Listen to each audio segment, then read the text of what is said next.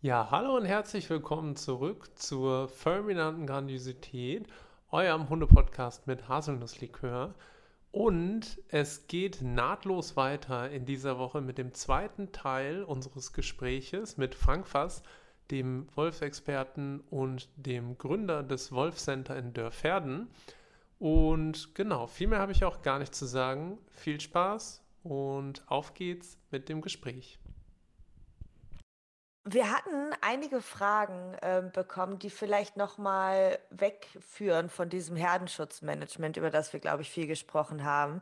Und eine Frage möchte ich dir unbedingt gestellt haben. Ähm, und zwar, was eigentlich so wildlebende Wölfe unterscheidet von Wölfen, die jetzt zum Beispiel im Gehege wohnen oder bei dir im Wolfscenter.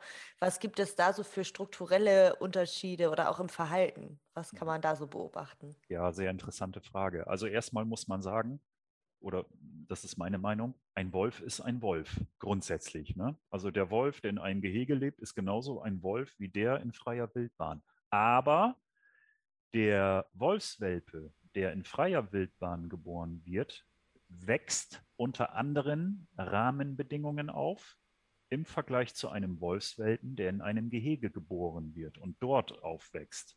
Ja, das sind so gesehen verschiedene Welten, in denen beide im Vergleich aufwachsen. Und ähm, insofern ist es so, dass der Wolfswelpe, der im Gehege aufwächst mit seinen Elterntieren und möglicherweise irgendwann in seiner Jugend äh, an, ein, an ein anderes Wildgehege, also in einen anderen Wildpark oder in einen anderen Zoo abgegeben wird, ist es schon so, dass ähm, Wölfe, die in einem Gehege leben, ja nicht jagen gehen. Ja, das heißt, das Verfüttern von lebenden Tieren an Wölfe im Gehege ist durch das Tierschutzgesetz zu Recht verboten. Ja, das heißt, das äh, Beutefangverhalten kann der Wolf im Gehege nicht ausleben. Dann ist es so, auch hier bei uns, äh, unsere Wolfsfähen, also die weiblichen Wölfe, kriegen in der Winterzeit eine Antibabypille, weil wir keinen eigenen Nachwuchs wollen. Ähm, also den wollen wir ja verhindern durch eben die Pillenvergabe. Mhm. Man könnte auch kastrieren, aber wir wollen umgekehrt schon auch Optionen uns beibehalten. Also wir vergeben die Antibabypille, damit wir keine Welpen kriegen.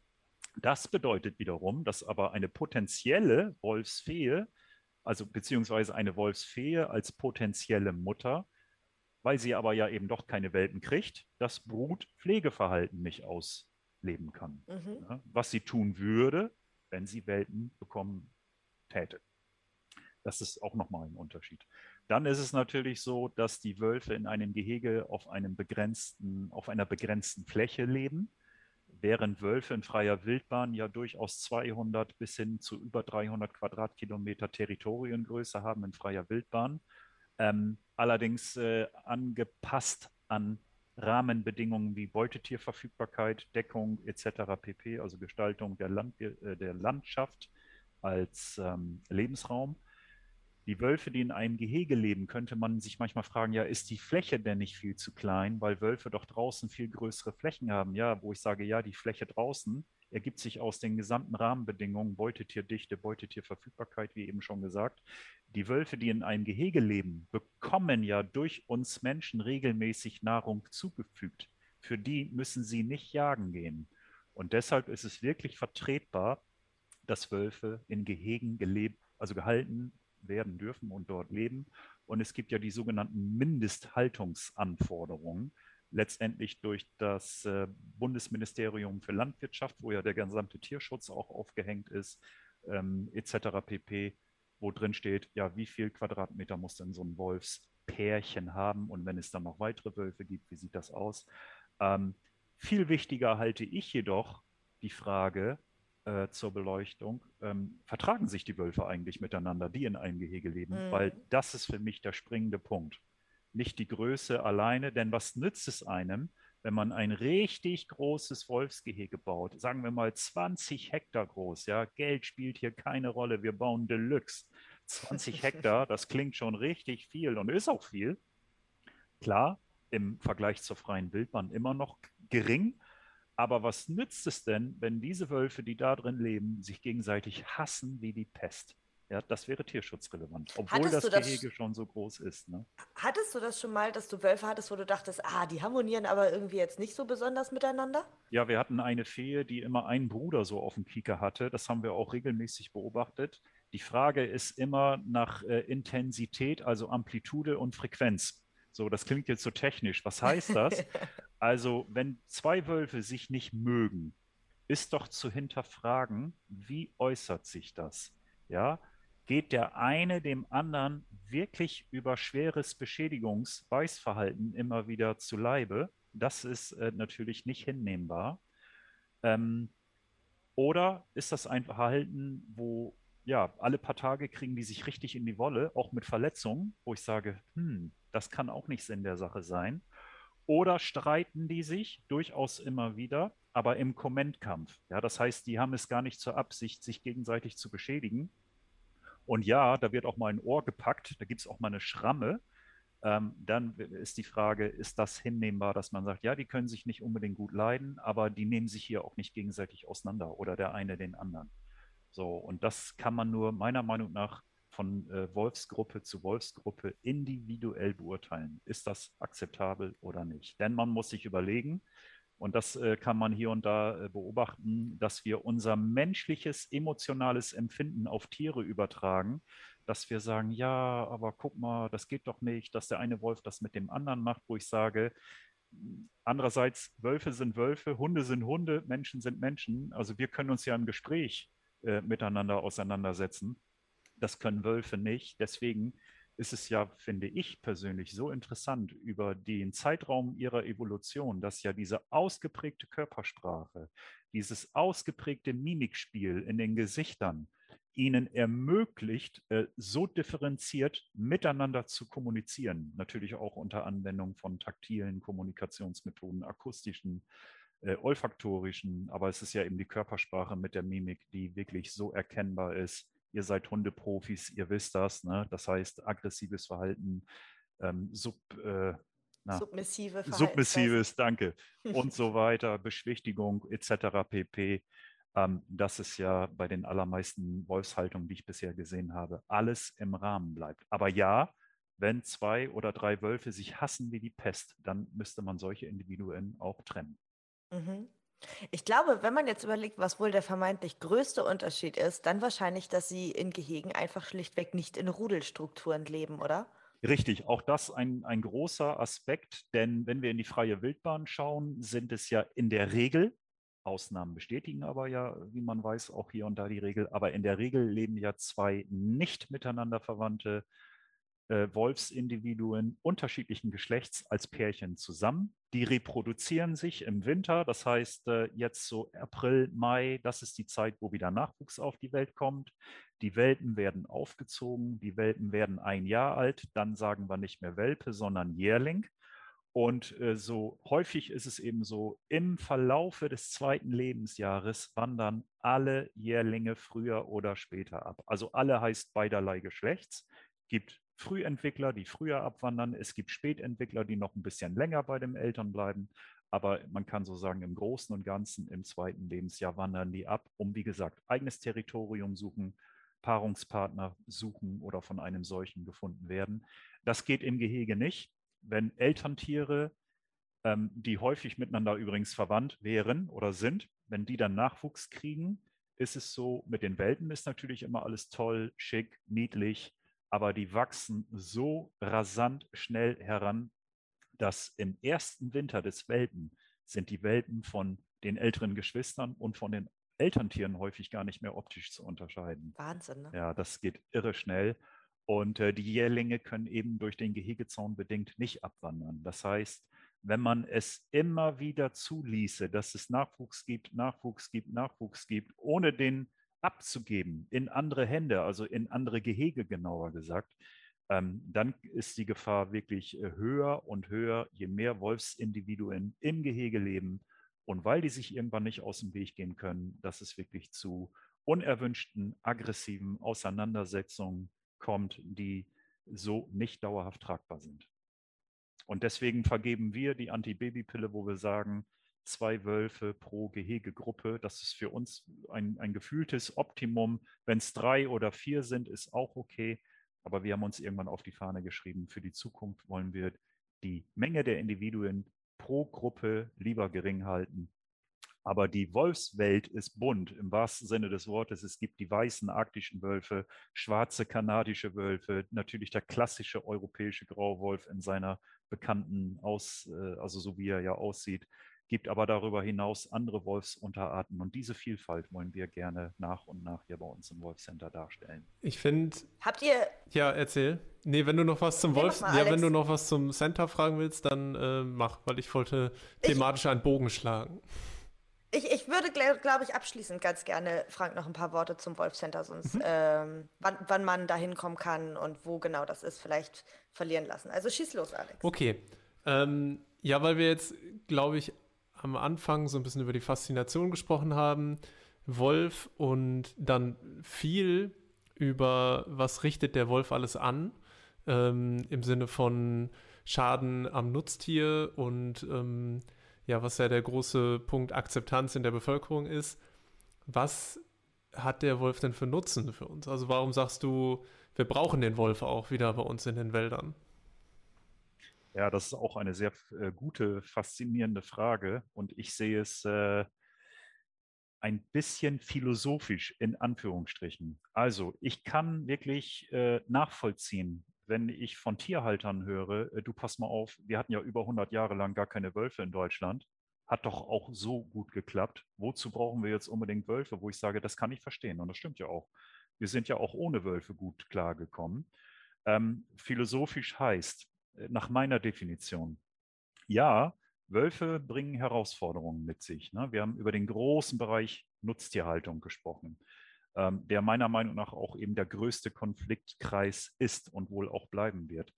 Ähm, aber wir als Bundesrepublik Deutschland, hatte ich eingangs gesagt, wir zählen mit zu den reichsten Nationen der Welt ja, dann sind wir eine kluge Nation, wie ich behaupte. Ja, das heißt, wir sind äh, durch die Bank eine Industrienation, wir können technisch denken und handeln, haben viele Erfindungen auf den Weg gebracht. Auch im Bereich Zaunbau kann man sich noch weitere Gedanken machen, ähm, was noch effizienter für die Nutztierhalter sein kann. Und ähm, andererseits hat es ja ganz, ganz, ganz früher Wölfe gegeben, die ausgerottet wurden in, in grauer Vorzeit.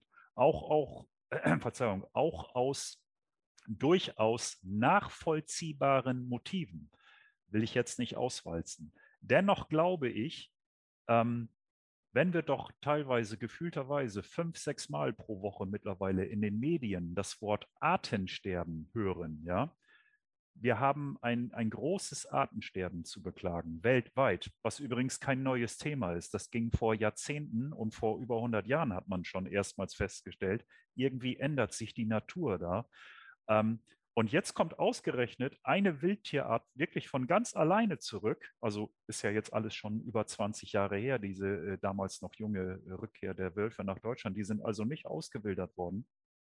So, und jetzt kommt eine Art von sich aus zurück, wo es sie ursprünglich auch gab, auch wenn sie über 100 Jahre abwesend war, sage ich mir, es müsste doch irgendwie äh, mit dem Teufel zugehen, wenn es uns als Nation eben nicht gelänge, damit konfliktarm zusammenzuleben. Und ich bin wirklich davon überzeugt, dass das geht. Ähm, gelegentlich bin ich in der Slowakei, aber auch in Russland. Gebiete, wo Wölfe nie ausgerottet waren in der Vergangenheit, da gehen die Menschen da ganz anders mit um. Und das heißt natürlich nicht, dass die Nutztierhalter in der Slowakei Wölfe so wahnsinnig toll finden. Tun sie nicht aber sie sagen, du, die hat es hier schon immer gegeben und die wird es hier wohl auch immer geben. Und wir gucken, wie kommen wir damit irgendwie klar. Wobei man nun, ähm, nun ja auch ganz ehrlich darüber sprechen muss. Ähm, ich war ja jetzt auch gerade vor kurzem in der Slowakei und habe mich nochmal gewundert über die doch recht mickrige Anzahl an Wölfen, ähm, die es ja gibt, wenn man sich die Natur da anguckt und denkt, eigentlich müsste doch hier mehr los sein. Also da wird ja auch ordentlich bejagt, ne? Ja, äh, jein. Also der Wolf wird in der Slowakei über ein Quotensystem bejagt. Mhm. Äh, interessanterweise in den letzten beiden Wintern, also in diesem aktuellen Winter und im Winter des vergangenen Jahres, war die Quote jeweils auf Null gesetzt worden. Also es gab keine Ach, Wolfsjagd. Ja. Denn die Slowaken, die, Slo die Slowaken machen, wie ich finde, ein, ein intelligentes System, hat aber auch einen emotionalen Hintergrund, um den gesamtgesellschaftlichen Konflikt äh, sozusagen zu managen. Hat man gesagt, ähm, es gibt ein Wolfsmonitoring-System in der Slowakei, allerdings nicht flächendeckend. Aber man kann aus den gemonitorten Zahlen hochrechnen und man geht in etwa davon aus, dass in der Slowakei um und bei 400 Wölfe leben, in der, in, also in der, im gesamten Staatsgebiet. Und dennoch hat man gesagt, es wird eine Quote eingeführt, aber auf Basis der ausgewerteten Wolfsmonitoring-Daten. Und deswegen schwankt die Quote. Manchmal sind es ein paar Wölfe mehr, die entnommen werden dürfen, also im Rahmen der Wolfsjagd, also geschossen werden.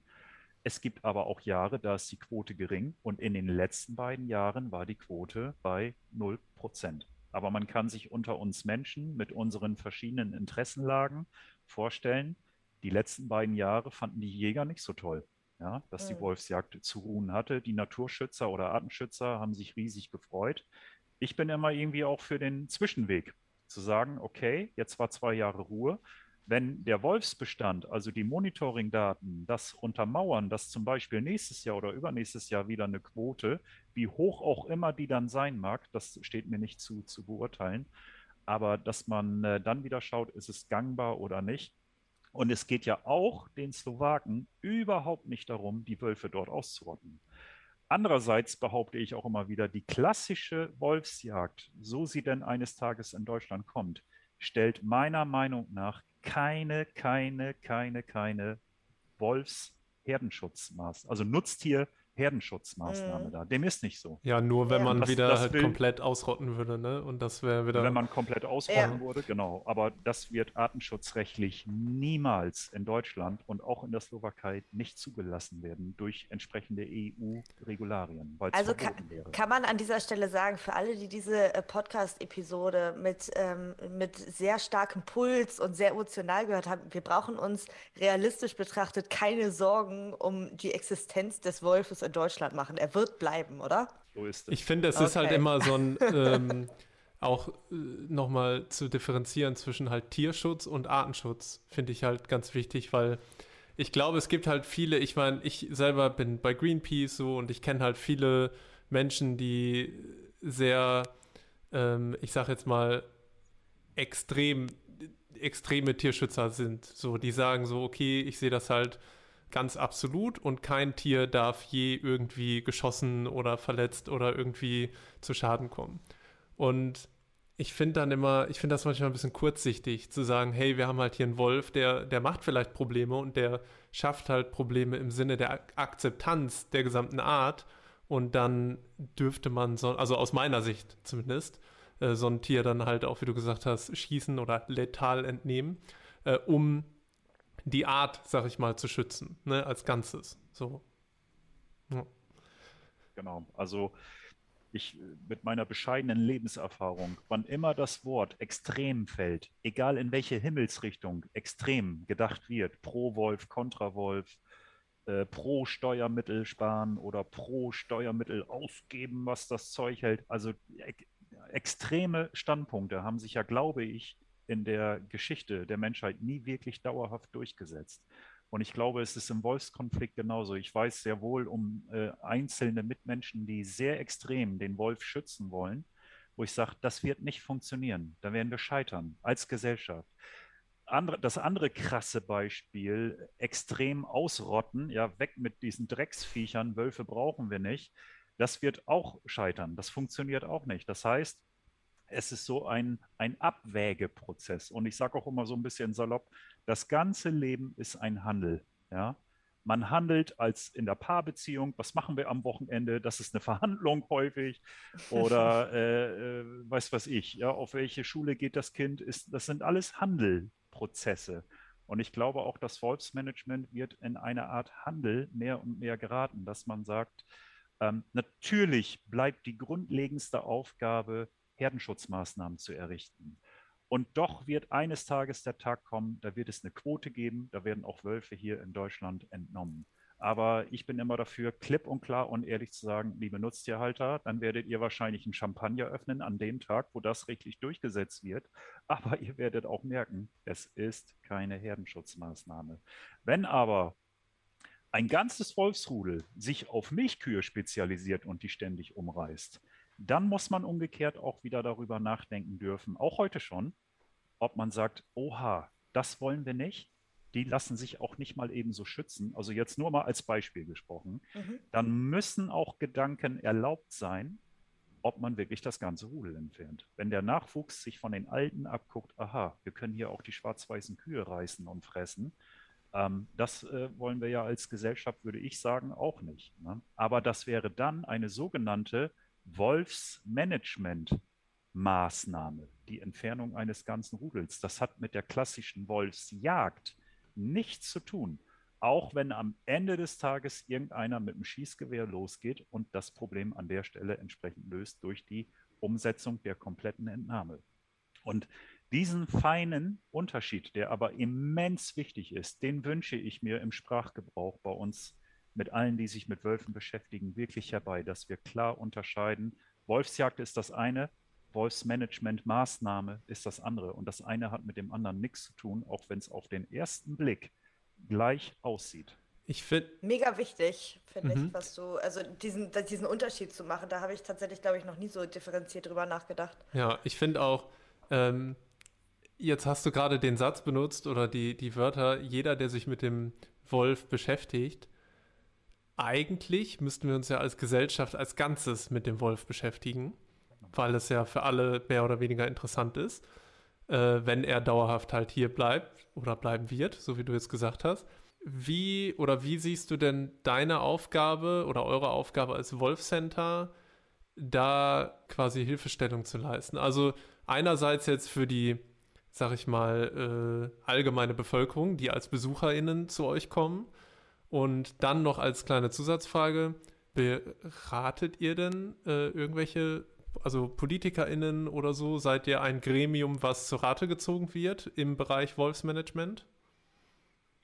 Ja, also ähm, wir als Wolf Center haben uns sozusagen auf die Fahne geschrieben. Wir möchten so viele Besucher wie möglich zu uns nach Dörfern, Dörfern ins Wolf Center gewinnen. Ja, das heißt, dass wir denen einen schönen und interessanten Freizeittag gestalten. Und äh, man kann sich über den Wolf hier bei uns auf verschiedene Art und Weise ähm, erkundigen.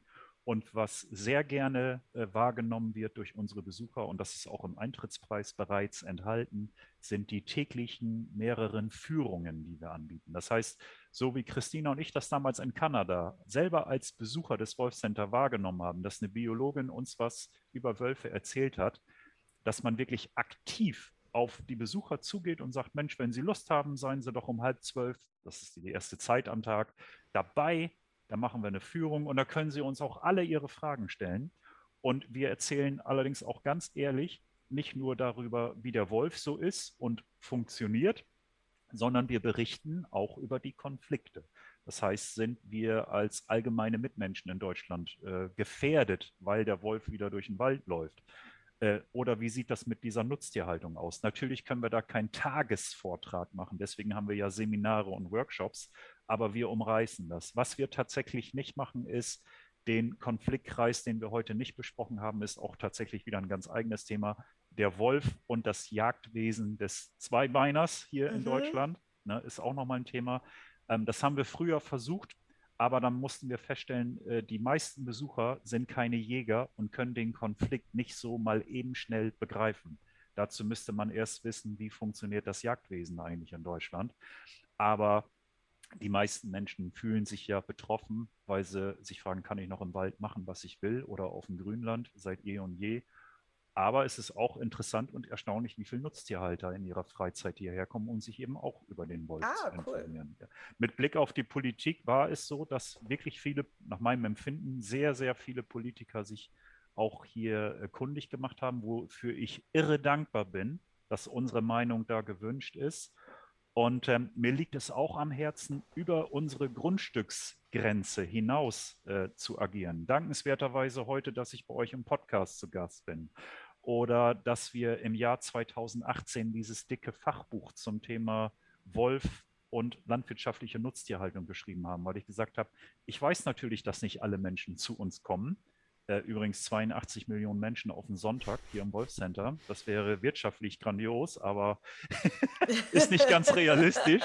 Also haben wir gesagt, komm, wir schreiben ein Buch, also machen einen YouTube-Channel und was man alles so hat heutzutage, beatmen wir stetig weiter, weil wir so vielen Menschen wie möglich den Wolf näher bringen wollen und sagen wollen, so dramatisch, wie es hier und da dargestellt ist, ist das Thema an und für sich nicht.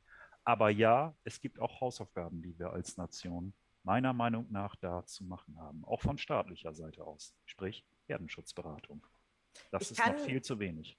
Ich kann übrigens allen, die dieses Thema auch ähm, unter dem Gesichtspunkt des ähm, Wolfsmanagements oder der Herdenschutzmaßnahmen, dieses Buch wärmstens empfehlen. Das ist wirklich so unfassbar gut recherchiert. Ich hatte echt, als ich das äh, das erste Mal so durchgeblättert und gelesen habe, echt Respekt vor der Arbeit, die ihr da reingesteckt habt. An der Stelle äh, ganz großes Dankeschön auch an dich, dass du dich dem Thema so annimmst, so leidenschaftlich, wie du es tust. Ähm, das kann ich also von meiner Seite wärmstens empfehlen, genauso wie den Besuch im Wolfszentrum Center, den ich total genossen habe und das auch jedem empfehlen würde, mal zu tun, wenn er mal in der Nähe ist. Fahrt da mal hin, das lohnt sich schon.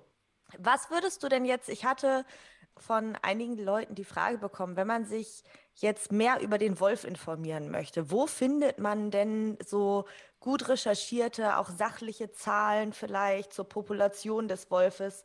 Gibt es da irgendwie Internetseiten oder Anlaufstellen, wo man sich ähm, weiter informieren kann? Ja, es wurde vor wenigen Jahren das Deutsche Bundesberatungszentrum für den Wolf etabliert. Mhm. Ich, ich, nenne gerade mal eben die äh, Website, das ist mhm. ja www.dbb-wolf.de. Mhm. Ähm, das ist sozusagen auf Bundesebene ein Fundus an Wolfsmonitoring-Daten. Das heißt, da kann man sehen über die Jahre, wo haben die Wolfsterritorien sich wie genau etabliert und auch äh, andere, viele andere wichtige Informationen. Was ist ein Wolf? Äh, das sogenannte Todfund-Monitoring ist da zu finden. Also Wölfe sterben ja auch eines Tages und die, die tot aufgefunden werden, gehen ja alle nach Berlin in ein Institut. Das nennt man kurz um IZW. Dort wird geschaut, war das ein Verkehrsunfall, war das eine Krankheit oder andere Motive, teilweise ja leider auch illegale Tötung, die äh, gelegentlich, im, gelegentlich, aber doch immer wieder festzustellen ist.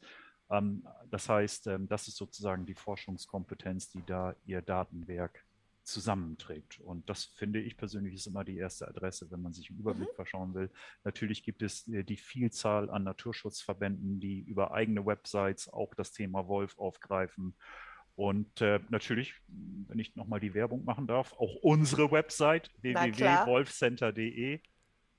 Ich bin allerdings ja, da kommt wieder der alte Ingenieur durch, eine Probleme wälzen. Bei uns kann man sich auch sehr gut da äh, durchschauen, ähm, der, der Aspekt, haben Wölfe eigentlich jemals Menschen angegriffen oder mhm. vielleicht sogar getötet? Gibt es mittlerweile drei hochinteressante Studien, haben wir in die deutsche Sprache umgesetzt, tabellarisch zusammengefasst aber auch die Originaldokumente downloadbar, wo ich auch Journalisten sage, Leute, lest euch das durch, dann erkennt ihr ruckzuck, dass die Wahrscheinlichkeit, dass wir in Deutschland von einem Wolf angegriffen werden, wirklich extrem gering ist. Man sollte meiner Meinung nach allerdings auch niemals sagen 0,00 Prozent. Das wäre, glaube ich, auch vermessen. Es ist, ich, wir kommen nicht drum herum, Frank. Ähm, wir kommen nicht drum herum. Ich hatte schon Sorge, dass wir 60 Minuten lang mit dir wahrscheinlich nur darüber reden werden, was man tut, wenn man einem Wolf begegnet. Es ist mit Abstand die am meistgestellte Wir haben das doch vorhin schon gehört, äh, Handy zücken und dann filmen. ja, genau, und dann filmen. Aber wir wurden gefragt, was mache ich, wenn ich mit meinem Hund im Wald bin und auf einmal steht da ein oder vielleicht sogar mehrere Wölfe? Wie verhalte ich mich am klügsten? Ja, Lass uns das äh, in zwei äh, Bereiche aufteilen. Erstmal gehen wir alleine durch den Wald, ja? Oder mhm. Johanna, du und ich, wir beide zu zweit. Mhm. Ey, wenn, wenn Frank sicher. dabei ist, dann hätte ich gar kein Problem. Ja. Frank, Nein, ist halt, Frank ist halt auch, du weißt es ja jetzt gar nicht, Alex. Frank ist ungefähr genauso groß wie du. Also ich würde auf fast zwei Meter, ne? Ähm, und Frank läuft dann auch so, da hätte ich glaube ich gar keine, gar keine Panik. Wahrscheinlich sagt er, Mensch Toni, ja dich habe ich lange nicht gesehen. Ja.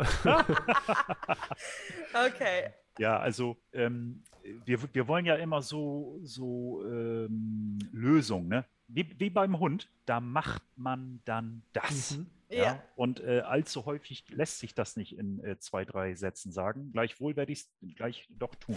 Aber Johanna, wir beide, wir beide, ne, Sonntagnachmittag sagen, komm, wir treffen uns auf einem Spaziergang äh, im, im sowieso Forst. Ja, waren Aha. wir lange nicht. So, dann gehen wir beide da spazieren und haben uns ja was zu erzählen. So, sind wir so im Gespräch vertieft, gucken mal nach links und rechts, genießen die Situation im Wald. Und jetzt stellen wir fest, irgendwie, ich sage jetzt mal, in 80 Meter Entfernung sehen wir, wie links aus der, also aus der linken Waldhälfte kommt plötzlich ein Wolf heraus, getrabt und steht plötzlich mitten auf dem Weg, geht aber sogleich in die rechte Waldhälfte weiter. Mhm. So, das sehen wir, dann gibt es meiner Meinung nach keinen Grund, irgendetwas zu tun. Ja, wir gucken dem Wolf quasi beim Queren des Forstweges zu. Andere Situation, wir gehen so spazieren, wie beschrieben, und plötzlich kommt auf dem Forstweg uns ein Wolf entgegen. Ja, sagen wir, Mensch, guck mal da vorne, ich schätze das irgendwie so 150 Meter dürfte der weg sein. So, wir bleiben vielleicht stehen, ja, um dem Ganzen zuzugucken, aber der Wolf kommt weiter auf uns zu. So, dann sage ich dir, ich kann Entfernungen relativ gut einschätzen. Jetzt sage ich dir, du, Jetzt ist er bei 100 Meter Entfernung angekommen und er kommt immer noch auf uns zu. Wir bleiben stehen. Dann ähm, ist er bei 80 Meter, bei 60 Meter, 50 Meter. Das wäre so ein Moment, wenn ich glaube zu erkennen, der kriegt uns hier anscheinend irgendwie gar nicht mit dann würde ich als Mensch auf mich aufmerksam machen. Ja, irgendwas rüber brüllen, also laut rufen, in die Hände klatschen, was auch immer. Also um den Wolf die Chance zu geben, Mensch, guck mal hin, hier stehen Menschen. Also mhm. Johanna und Frank. Mhm. Und dann werden wir garantiert feststellen, dass der stehen bleibt, sich orientiert und wir werden feststellen, der biegt ab. Ja, der hat null Interesse an uns. Es kann aber sein, dass es ein noch sehr junges Tier ist, ja äh, was, was ja, also Jungtiere äh, saugen ja Reize in der Umwelt auf. Und vielleicht ein solches Jungtier denkt sich so, hä, was stehen denn da für Zweibeiner? Der bleibt stehen und guckt. Ja? Gleichwohl werden wir auch dann feststellen, nachdem er sich so gesättigt hat mit dem Angucken, also mit dem Aufsaugen der Reize, dass er da auch dann seinen Weg irgendwie abbiegenderweise fortsetzt und, und ähm, ja, weggeht.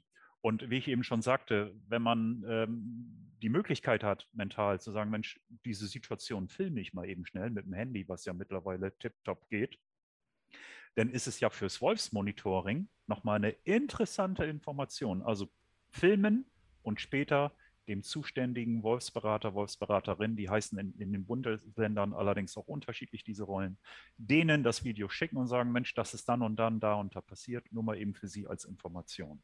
Wo findet okay. man Kontakte zu Wolfsberatern? Internet. Internet. Okay. Kann ich einfach googeln. Bundesland, Recherche, ja, das müsste leicht zu finden. Okay. Muss ich das denn auch melden, wenn ich das jetzt nicht filmen konnte? Einfach Interesse halber oder? Ich, ich, ich würde es persönlich tun. Mhm. Sagen, Mensch, ich kann es nicht beweisen, aber ich hatte eine Sichtung und die lief so und so und so mhm. ab. Ne? Mhm. Okay. okay. So, wenn jetzt aber der Wolf richtig nahe herankommt in, in der äh, Situation, die wir gerade beschrieben haben, also Johanna und ich immer noch auf dem Waldweg, der Wolf 50 Meter, ich rufe was rüber, aber der schert sich da nicht rum und kommt auf 30 Meter, 25 Meter ran, ähm, würde ich das erst recht melden wollen, ja um zu sagen, Mensch, äh, dass der hier plötzlich nur noch 15 Meter weg war, das ist doch eigentlich nicht im Sinn der Sache.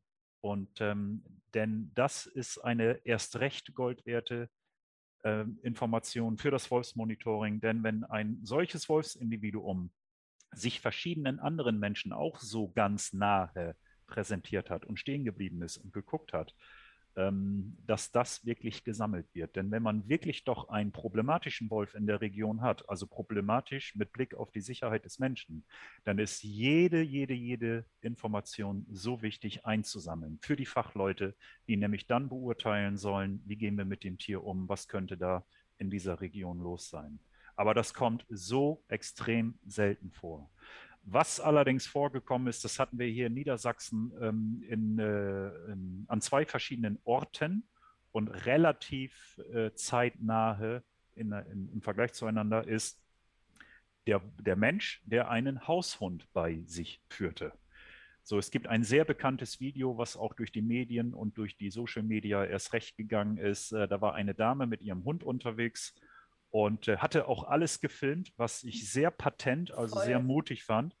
Und sie filmt, wie, äh, natürlich war das Bild auch einiges verwackelt, ganz klar bei der Aufregung mit Adrenalin dabei im Körper, äh, hat sie aber dann doch gefilmt, wie ein Wolf sich diesem Gespann, Mensch, Hund, also Haushund, ähm, immer wieder annäherte, dann wieder wegging. Es sah teilweise aus wie eine Spielaufforderung, wo ich mir dachte, na, ob diese Art Körpersprache wirklich immer nur Spielaufforderung ist, das bleibt zu beobachten. Dann wurde ganz schnell interpretiert, ja, das war ja ein Jungwolf, der wollte nur mal gucken, wo ich sage, hm, die Motive können unterschiedlich sein, hängt auch ein bisschen von der Jahreszeit ab, kann auch mal Territorialverhalten sein, etc. pp. Ähm, da war zweifelsfrei, meiner Meinung nach, der Hund die Attraktion für diesen Wolf, sich immer wieder wie, wie gefilmt sich anzunähern.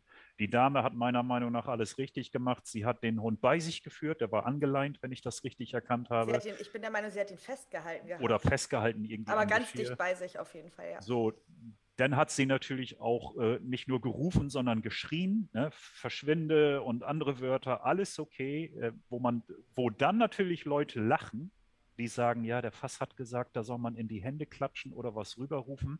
Ja, das hat in dem Moment nicht funktioniert und es war wirklich einwandfrei erkennbar. Der Hund ist die große Attraktion, dass der Wolf äh, für eine Minute, anderthalb oder zwei, ich weiß nicht exakt, ich habe es nicht ausgemessen am Video, wie lange der Wolf in der Nähe blieb, äh, geblieben ist und ähm, letztendlich aber dann doch weitergegangen ist. Ja, aber es war zweifelsfrei der Hund die Attraktion. Und eine ähnliche Situation gab es, die aber nur erzählerisch äh, weiter transportiert wurde von einer anderen Hundebesitzerin.